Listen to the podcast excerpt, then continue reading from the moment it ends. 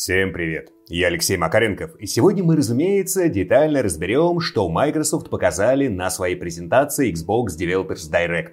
Потому что там игра про Индиану Джонса, и куча деталей про RPG от Obsidian, и дата релиза второй Hellblade, ну и помимо этого поговорим про самые успешные успехи игр в Steam за прошедший год, тем более, что появилась важная информация про Baldur's Gate 3. Плюс разберем скандал с Remedy, Rockstar и Take-Two, ну и еще всякого интересного тоже зацепим. Погнали! Первым делом, конечно, давайте разбираться, что интересного показали Microsoft на Xbox Developers Direct. Это, собственно, первое относительно большое мероприятие игровое 2024 года. Ничего супер глобального на нем изначально не планировалось. Меню тоже было известно заранее. Но от этого и не было никаких сверхвысоких ожиданий. Зато прояснились детали про очень важные игры. Итак, давайте не в хронологическом порядке, а сходу о самом важном, ну, по крайней мере, для меня – Назвали дату релиза Senua Saga Hellblade 2. Игра выходит 21 мая. Собственно, дождались. Плюс показали так, не слишком много, но все-таки новые кадры геймплея. Анимации, конечно, просто потрясающие. Жаль, что полной большой секции со сражениями мы так до сих пор и не увидели, но зато Ninja Fury сказали довольно важную штуку. Боевая система полностью переработана. По сути, они сделали ее с нуля. Так что если вам не нравилось то, что было в первом Hellblade, то для вас это, возможно, хорошая новость. А людей, которым не понравилась боевка в первой части, насколько можно судить по обсуждениям в интернете, довольно много. При этом, если соотнести слова девелоперов с показанным геймплеем, получается, что сражения сделали такими. Более тягучими, каждое движение более контролируемо, но при этом появилась значительно больше инертность персонажей. И, как сказали сами разрабы, боевка стала сильно сложнее. Сделано это было для того, чтобы игроки не ощущали главную героиню, то есть Сену, как супергероиню, как супергероя. Она просто человек, и геймплей теперь это максимально хорошо подчеркивает. Хорошо это или плохо, вопрос естественно открытый. Мне, например, боевая система первой части нравилась, хотя я прекрасно понимаю, что за претензии были у многих игроков. Собственно, в мае посмотрим, как будет играться вторая часть. Выглядит, повторюсь, очень красиво. Вопрос, как оно будет ощущаться при живом геймплее. Дальше. Evout. Это вот та самая ролевка от первого лица, которую Obsidian анонсировали еще в 2020 году и о которой с тех пор было крайне немного информации. Давайте теперь просто все это вот вместе суммируем с тем, что показали на Developers Direct. Изначально Evout должна была быть таким, как бы клоном Скайрима, но в мире Pillars of Eternity. Собственно, действие игры происходит в Эоре, то есть как раз в мире Pillars of Eternity. Но от идеи полностью идеи накопировать Skyrim Obsidian быстро отказались, и, скажем так, они условно сделали две вещи. Мир подсократили по отношению к тому, что задумывали изначально, а вот сюжет и боевую систему за счет этого наоборот, проработали намного глубже. Опять же, по сравнению с тем, что задумывалось изначально – в общем, они делают концентрат Скарима под высоким давлением. По сюжету нас отправляют изучать слухи о некой чуме. Попутно выясняется, что на здешней земле снизошло какое-то зло повышенной злобности, и надо во всем этом разобраться. Разбираться будем с помощью гибкой ролевой системы и боевки, про которую как раз хочется сказать отдельно. Она ближе скорее к Dark Messiah. Ну или, если хотите, к Chivalry и Мартхау, если уж цеплять экшены. То есть четкие направленные удары оружием, блоки, возможность одновременно использовать холодное оружие, огнестрел и магию. Короче, бои выглядят достаточно технично, с более серьезно проработанным импактом, чем обычно бывает в подобных играх. С хитбоксами, которые нормально подогнаны под размер противников. Видно, что важно правильно двигаться. В общем, боевая система частично похожа на то, что мы привыкли чаще видеть в экшенах, а не в масштабных РПГ.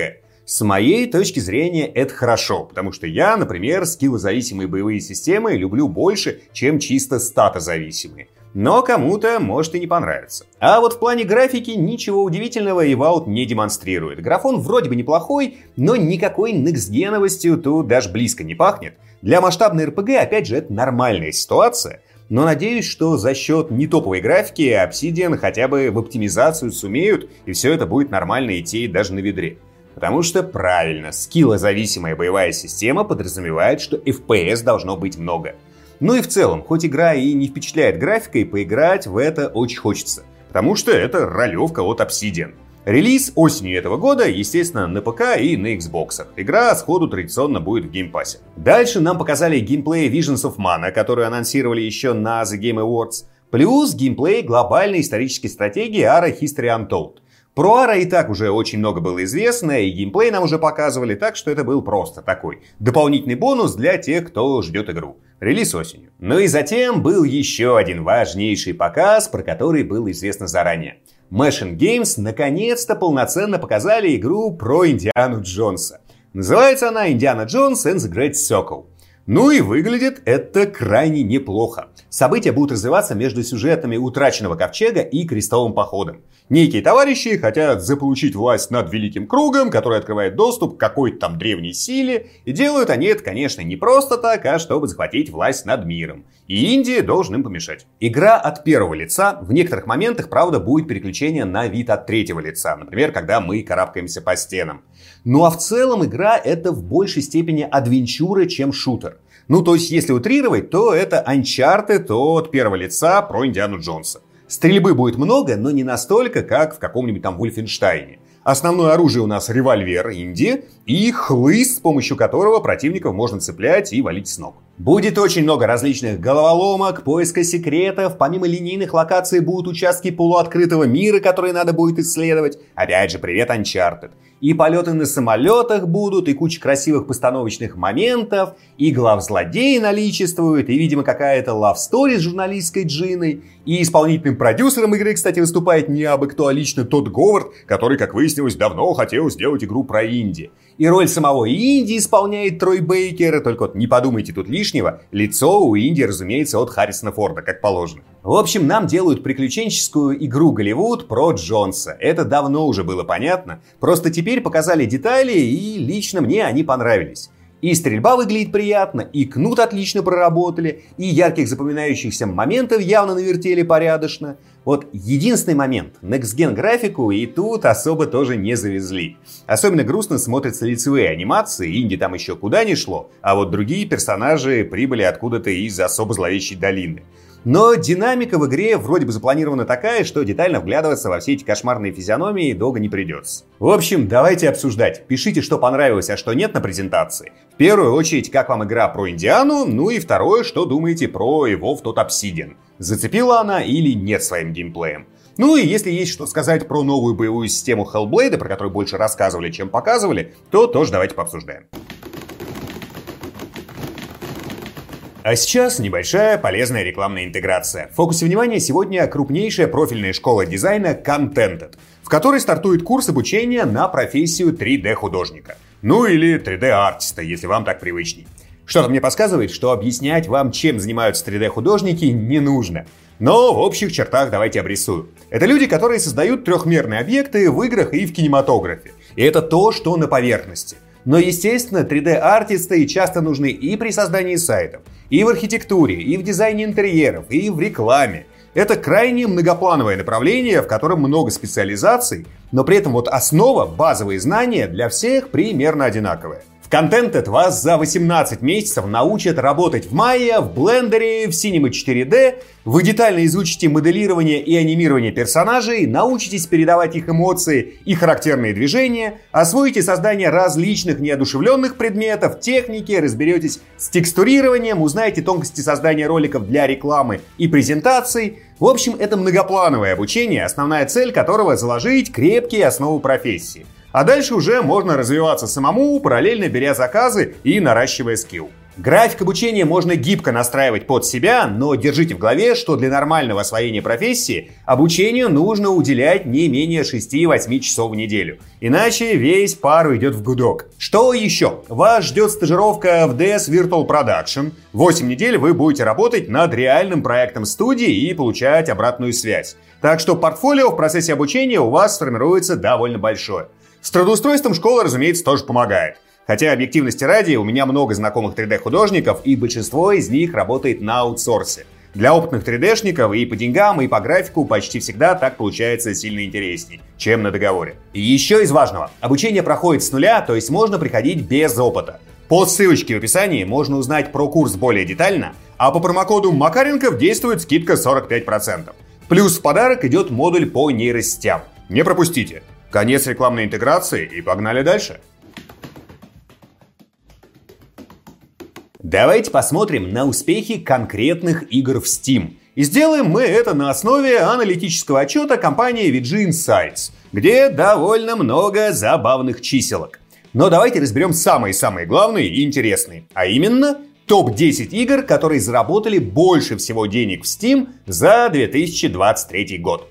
Итак, на десятом месте City Skylines 2. На ее счету около 50 миллионов долларов. На девятом месте Lethal Company с 52 миллионами. И тут прям особенно приятно, потому что это инди-проект, сделанный всего одним человеком, вышедший не в начале года, а осенью, но при этом выстреливший и умудрившийся проникнуть в топ-10 по заработку. Такие истории прям вдохновляют. На восьмом месте Star Wars Jedi Survivor. У него 68 миллионов долларов. Дальше EA Sports FC 24. 81 миллион. Тут как бы ничего удивительного, это FIFA.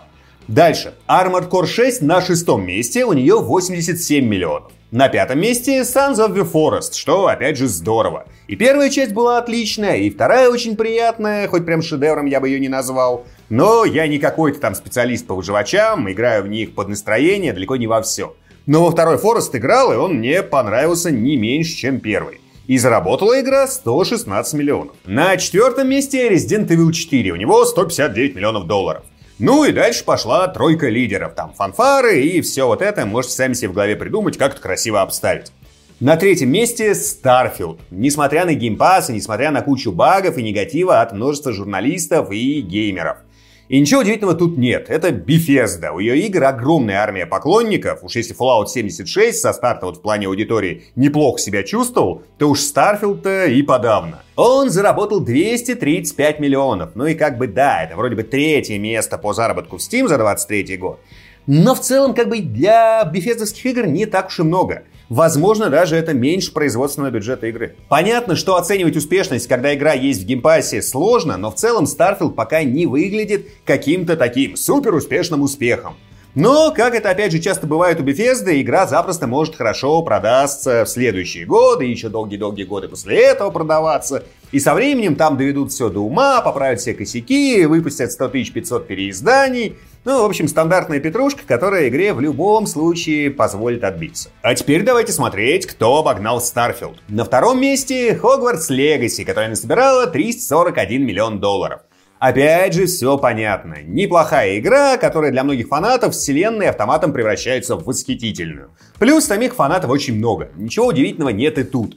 Ну и мы плавненько подошли к победителю. И тут, думаю, ни у кого даже нет никаких сомнений. Это Baldur's Gate 3. С ней было особенно интересно посмотреть на конкретные цифры заработка. Свен Винки не называл конкретных цифр, но уже говорил, что игра продается отлично, сильно выше ожиданий. Но как бы тогда уже было понятно, что и производственный бюджет Лариан отбили. Тем более, что без затрат на маркетинг этот самый бюджет, судя по всему, не сильно ушел за 100 миллионов долларов. А заработала игра в Steam 657 миллионов.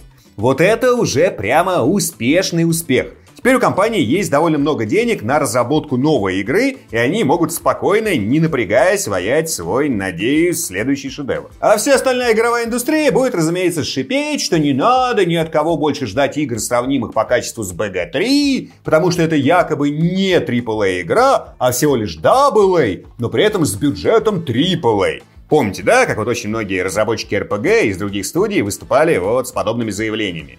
Собственно, вот, оказалось, что игрокам не нужна AAA RPG, а достаточно всего лишь AA, но чтобы эти AA были Baldur's Gate 3.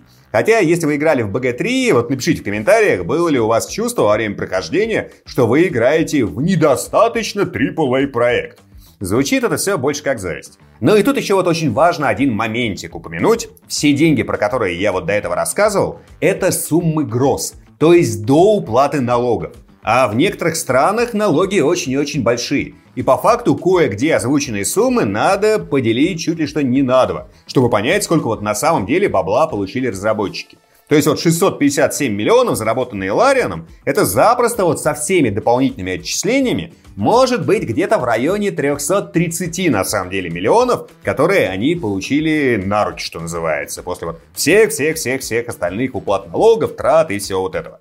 Но все равно это много и больше, чем было потрачено на игру. Но уже, конечно, звучит не так внушительно. Впрочем, у BG3, во-первых, почти точно будет длинный, толстый, такой холеный хвост продаж. А во-вторых, мы пока не знаем, сколько игра заработала на консолях. Но есть подозрение, что заработок Larian на BG3 давно перевалил за миллиард. Как-то так. Чтобы не отходить далеко от кассы популярности Baldur's Gate 3, давайте рассмотрим игру еще в одном ключе. В ключе модотворчества и модопользования. И одновременно посмотрим, на какие игры игроки скачивают больше всего модификаций. С чего вдруг я вообще об этом заговорил? А дело в том, что Baldur's Gate 3 вошла в топ-10 самых популярных игр на самой популярной модерской площадке Nexus Mods. Пока она угнездилась на последнем, десятом месте, но как бы игра вышла совсем недавно, а модов на нее накачали уже более 81 миллиона раз. При этом в топе по числу модов BG3 пока только на 15 месте, но все равно за несколько месяцев опередить подавляющее большинство других игр — это ого-го какое достижение. Исходу давайте посмотрим, какие в целом игры у геймеров в плане модов самые популярные.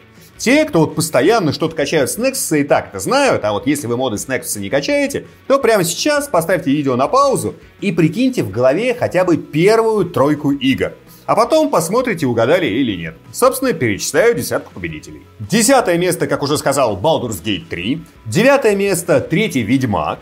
Восьмое место Fallout 3. Седьмое место Киберпанк 2077. Шестое место Oblivion. На пятой позиции Stardew Valley. На четвертом месте Fallout New Vegas. Ну и дальше пошла тройка лидеров. Третье место Fallout 4, второе оригинальная версия Skyrim, ну и первое место, опять же, несложно догадаться, это Skyrim Special Edition.